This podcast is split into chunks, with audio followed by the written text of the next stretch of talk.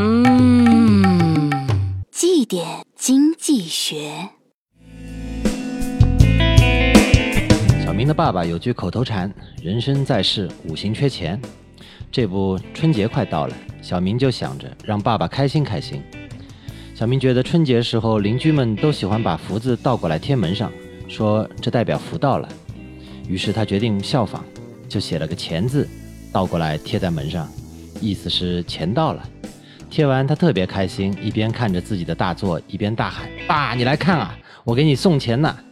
他爸听后一乐，嘿，儿子还挺懂事，赶紧从卧室出来，刚看了一眼大门，二话不说，一巴掌拍了过来：“你个熊孩子，倒贴钱啊你！”那么在投资理财的领域，遇到那些摆明了送钱的理财产品，一定要多留个心眼。